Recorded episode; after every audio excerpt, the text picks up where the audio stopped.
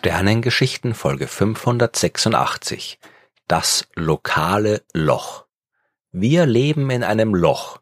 Okay, das ist missverständlich. Wir leben natürlich auf der Erde und nicht in einem Loch. Aber wenn man sich das Universum auf einem ganz großen Maßstab anschaut, dann leben wir in einem Loch. Und um zu verstehen, was das genau bedeutet, muss man natürlich ein bisschen mehr erklären. Ich habe in den Sternengeschichten schon oft von den großräumigen Strukturen des Universums erzählt. Und groß meint hier jetzt wirklich groß. Es geht nicht um Galaxien, nicht mal um Galaxienhaufen. Es geht um galaktische Superhaufen, also Ansammlungen von Galaxienhaufen, die selbst wieder aus 10 bis 100.000 Galaxien bestehen können. Diese Haufen aus Haufen, die bilden selbst noch größere Strukturen und zwischen diesen Strukturen da ist nix.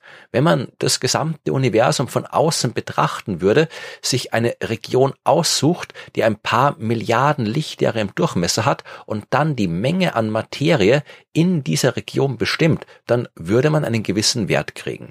Wenn ich mir eine andere Region mit ein paar Milliarden Lichtjahre Durchmesser nehme und die gleichen Messungen dort mache, dann werde ich fast denselben Wert kriegen. Das ist es, was man meint, wenn man sagt, dass unser Universum homogen ist. Es gibt keine Ecke, wo sich die ganze Materie trennt in eine andere, wo alles komplett leer ist aber das gilt eben nur für die ganz großen Skalen, für diese gigantischen galaktischen Superhaufen und die großen Leerräume dazwischen. Wenn man den Fokus ein bisschen enger fasst, dann findet man sehr wohl Bereiche im Universum, wo mehr Materie ist und Bereiche mit weniger. Und wir leben in einer der Gegenden, wo weniger ist als anderswo. Wir wissen schon länger, dass es Filamente und Voids gibt, also diese größten Strukturen aus Galaxien, Superhaufen und die gigantischen Leerräume dazwischen. Ich habe in Folge 63 schon mal drüber gesprochen. Aber wenn man sich deren Verteilung sehr genau anschaut, dann sieht man, dass es Bereiche gibt, in denen unterdurchschnittlich viel Materie zu finden ist. Und als Ryan Keenan von der Uni Taiwan und Amy Barger und Lennox Cowie von der Uni Hawaii im Jahr 2013 so eine Untersuchung angestellt haben, haben sie herausgefunden, dass die lokale Galaxienverteilung ein wenig dünn ist. Oder besser gesagt, sie haben festgestellt, dass wir uns mitten in einer großen Leere befinden. Okay, Leere mag übertrieben klingen. Immerhin ist die Milchstraße Teil dieser Lehre. Und die ist ja nicht nix. Und nicht nur die Milchstraße, die gesamte lokale Gruppe, die sitzt in dieser Lehre. Also die Galaxiengruppe, zu der neben der Milchstraße und der Andromeda-Galaxie auch noch über 100 andere Galaxien gehören. Außerdem ist auch der Laniakea Superhaufen mit dabei in der Lehre, der immerhin aus gut 100.000 Galaxien besteht, inklusive des Virgo Superhaufens, der die lokale Gruppe mit der Milchstraße enthält. Man kann jetzt also nicht sagen, dass in dieser Lehre nichts ist. Unser ganzes lokales Universum ist in dieser Lehre. Aber wenn man unser lokales Universum mit dem vergleicht, was anderswo zu finden ist, dann gibt's bei uns weniger. Die Milchstraße, die sitzt fast in der Mitte dieser unterdurchschnittlich bestückten Region, die einen Durchmesser von circa einer Milliarde Lichtjahre hat und die übrigens wahlweise als Local Hole oder das lokale Loch bezeichnet wird oder als KBC Void, die KBC-Lehre, nach den Anfangsbuchstaben der Nachnamen von Keenan, Barger und Cowie. Okay, jetzt kann man sich fragen, was soll das bedeuten? Dann gibt's halt im Universum Bereiche mit mehr Zeug und Bereiche mit weniger Zeug. Und wir sind halt zufällig gerade da, wo weniger ist. Das mag fürs Selbstbewusstsein der menschlichen Spezies vielleicht ein Rückschlag sein, dass wir in einem kosmischen Loch wohnen und nicht da, wo die Post abgeht. Aber wenn so ist, dann ist halt so. Ja, das ist so, aber die Tatsache, dass wir im lokalen Loch leben, hat durchaus Konsequenzen. Wenn keine Konsequenzen, die unseren Alltag betreffen, da ist das wirklich komplett egal. Aber sollte unser Alltag zufällig daraus bestehen, das Universum verstehen zu wollen, dann ist die Sache mit dem lokalen Loch wirklich wichtig. Wir wissen, dass das Universum expandiert. Darüber habe ich ja schon oft genug geredet. Wir können auch messen, wie schnell es das tut.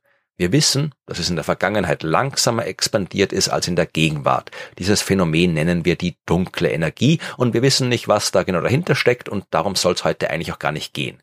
Ja, wir wollen eigentlich nur wissen, wie schnell das Universum jetzt expandiert. Und mit jetzt ist alles gemeint heute plus minus ein paar hundert Millionen Jahre.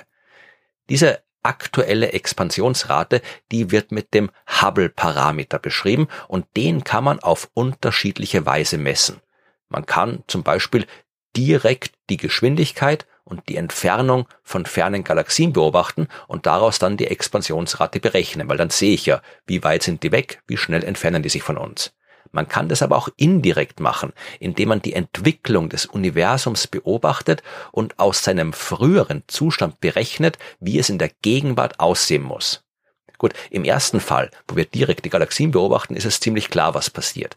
Beim zweiten Fall, da brauchen wir zusätzlich zu den Beobachtungsdaten aber noch ein gutes theoretisches Modell davon, wie das Universum sich verhält. Und wir haben so ein theoretisches Modell. Das nennt sich das Lambda-CDM-Modell, das landläufig auch als Urknalltheorie bekannt ist. Und ich habe in Folge 578 ausführlich darüber erzählt. Und jetzt können wir Beobachtungsdaten aus dem frühen Universum nehmen. Zum Beispiel von der kosmischen Hintergrundstrahlung. Das sind ja Daten, die entstanden sind, als das Universum gerade mal ein paar hunderttausend Jahre alt war. Und dann können wir mit dem Urknallmodell aus diesen Beobachtungsdaten berechnen, wie schnell das Universum heute expandieren sollte. Wenn unsere Beobachtungsdaten gut sind und die Theorie richtig ist, dann sollten wir in beiden Fällen zum selben Ergebnis kommen, egal ob wir jetzt mit den Daten aus dem frühen Universum arbeiten oder wenn wir direkt die Galaxien in unserer lokalen Umgebung betrachten. Und wir kommen auch zu ähnlichen Ergebnissen, aber nur fast. Die Resultate unterscheiden sich leicht, aber doch stark genug, dass sie durch Beobachtungsfehler alleine nicht zu erklären sind. Und schlimmer noch, der Unterschied wird größer, je besser die Beobachtungsdaten sind. Daraus kann man natürlich folgenden Schluss ziehen, irgendwas mit der Urknalltheorie passt nicht. Ja, wenn die Daten aus der Gegenwart nicht zu dem passen, was wir mit der Urknalltheorie aus der Vergangenheit für die Gegenwart berechnen. Das ist ein vernünftiger Ansatz. Wir wissen, dass es da noch einiges an Problemen zu lösen gibt. Wir wissen aber auch, dass das Lambda-CDM-Modell in sehr vielen anderen Fällen unsere Beobachtungen sehr gut beschreibt. Man sollte jetzt also nicht ohne Not komplett das Urknallmodell aus dem Fenster werfen. Aber vielleicht hilft uns das lokale Loch. Schauen wir uns mal eine Region des Universums an, in der überdurchschnittlich viele Galaxien sind. Und die ziehen sich natürlich alle gegenseitig an. Und diese Anziehungskraft, die wirkt der Expansion des Universums entgegen. In einer Region mit überdurchschnittlich viel Materie, da sollte die Expansionsrate des Universums also geringer erscheinen, weil sie durch die Anziehungskraft der vielen Galaxien gebremst wird. Zumindest im Vergleich zu der Rate, die ich messe, wenn ich mir das Universum auf sehr, sehr viel größeren Skalen anschaue, wo alles wieder homogen ist, so wie ich es ganz zu Beginn der Folge erklärt habe.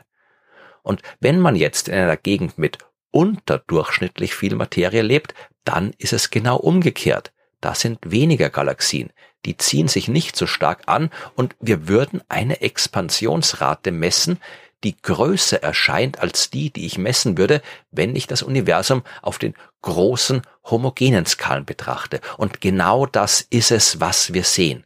Mit der Beobachtung der Galaxien in unserer Umgebung messen wir die Expansionsrate eben in unserer Umgebung.